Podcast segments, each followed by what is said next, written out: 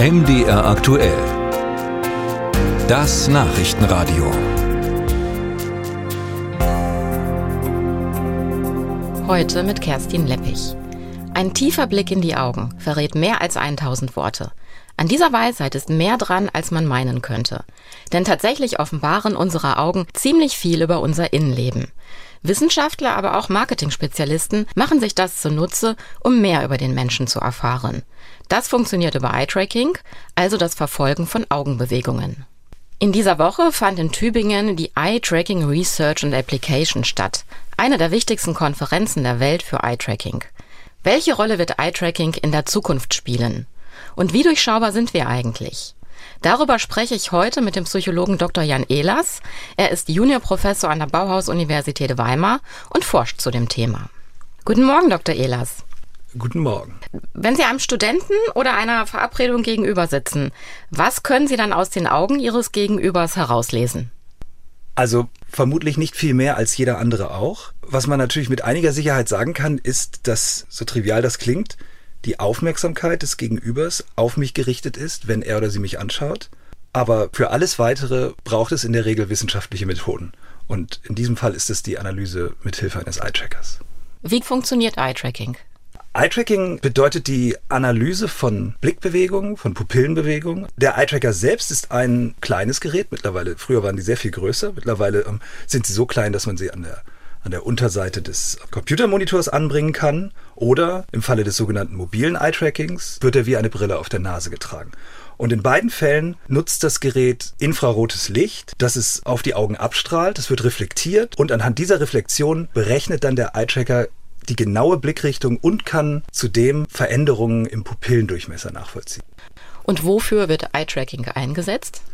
Also ein ganz klassisches Beispiel ist die Konsumforschung. Da werden Testpersonen mit den Eye-Tracker-Brillen ausgestattet und gehen dann einkaufen. Im Nachhinein kann dann die Analyse des Blickverhaltens Aufschlüsse darüber geben, welche Produkte besonders eingehend betrachtet wurden oder ob der Blick an irgendwelchen Sonderangeboten hängen geblieben ist, ähm, ja, wie diese platziert werden sollten in Zukunft und welche Bereiche des Verkaufsregals dann eher ignoriert werden. Also mein persönlicher Forschungsschwerpunkt ist ähm, tatsächlich ein etwas anderer. Wir forschen im Bereich der sogenannten kognitiven Pupillometrie.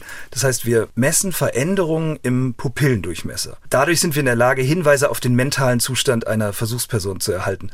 Zum Beispiel ist eine Vergrößerung im Pupillendurchmesser so gut wie immer mit einer generellen Zunahme des körperlichen Aktivierungsniveaus assoziiert. Und diese körperliche Aktivierung, die findet sich zum Beispiel, wenn jemand besonders angestrengt nachdenkt. Wir können daher bis zu einem gewissen Punkt beurteilen, wie hoch die kognitive Belastung einer Person ist und ja, ob ihr eventuell eine Überforderung droht. Zudem bietet die Bestimmung des Pupillendurchmessers auch die Möglichkeit, in gewisser Weise emotionale Ereignisse zu bewerten. Wenn ich zum Beispiel etwas sehe, das mir besonders gut gefällt oder wenn ich mit einem attraktiven Gesicht konfrontiert werde, resultiert daraus ebenfalls diese körperliche Aktivierungsreaktion, die sich in der vergrößerten Pupille ausdrückt. Bei einem weniger ähm, aktivierenden, weniger aufregenden Reiz bleibt diese Reaktion dann aus.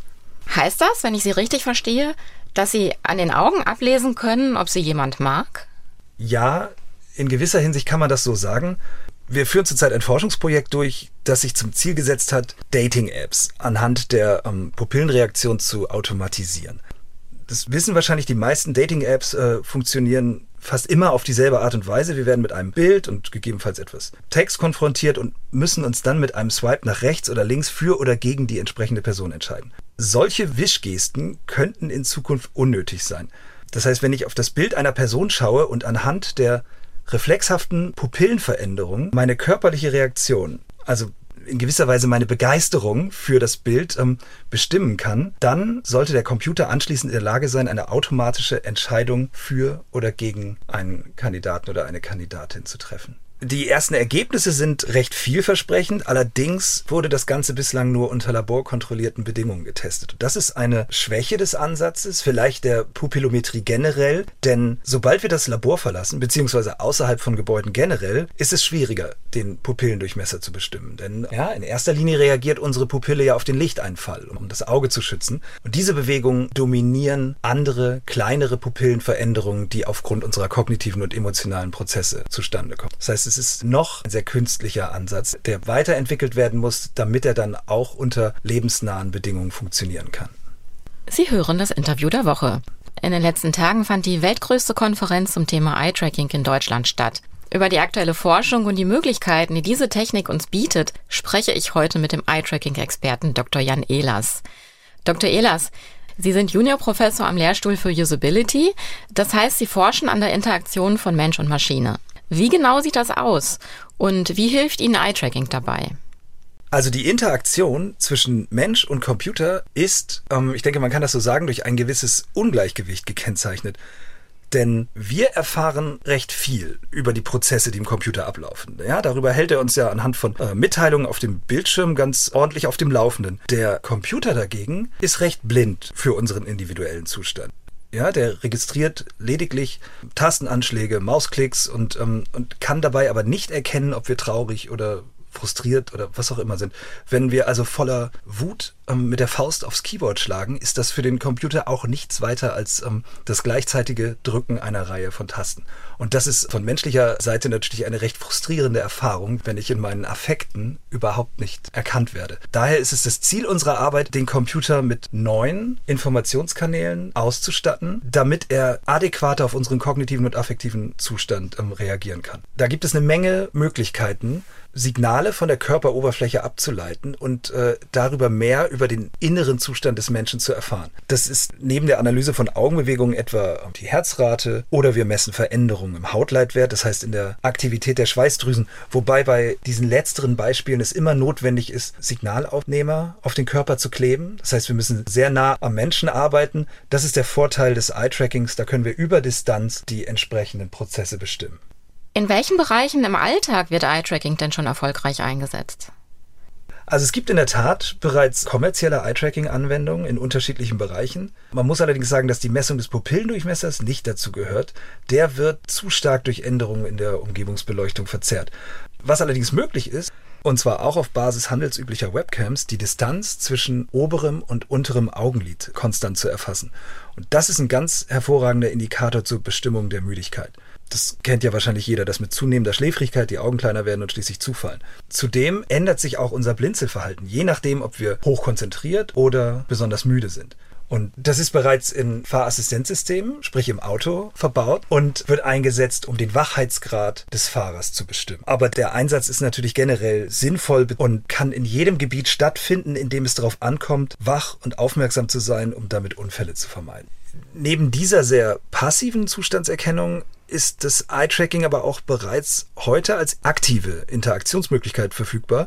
So können zum Beispiel stark körperbehinderte Menschen einen Rollstuhl steuern, indem sie mit Hilfe von Augenbewegungen Kommandos an das System übermitteln. Und ähm, wer ein besonders modernes Smartphone besitzt, dem steht häufig auch bereits die Möglichkeit offen, einfache Scroll- oder Eingabebefehle über die Augen zu realisieren.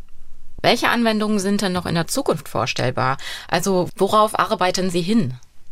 Also ich habe ja eben schon das Beispiel des Rollstuhlfahrers angesprochen. In dem Zusammenhang ist der Bereich Pflege ein wichtiger. Da gibt es Menschen, die den ganzen Tag über auf die Hilfe anderer angewiesen sind, die sich natürlich sehen nach mehr Möglichkeiten zu einem selbstbestimmten Leben, nach ähm, Momenten für sich allein, in denen sie nicht bei jedem Wunsch zunächst mal ähm, andere Leute um Hilfe bitten müssen und neue Interaktionskonzepte, zum Beispiel auf Basis einer Augensteuerung, die Kommandos an den Pflegeroboter übermittelt, das ist eine Möglichkeit, diese Menschen mit mehr Kommunikation und Kontrolle auszustatten.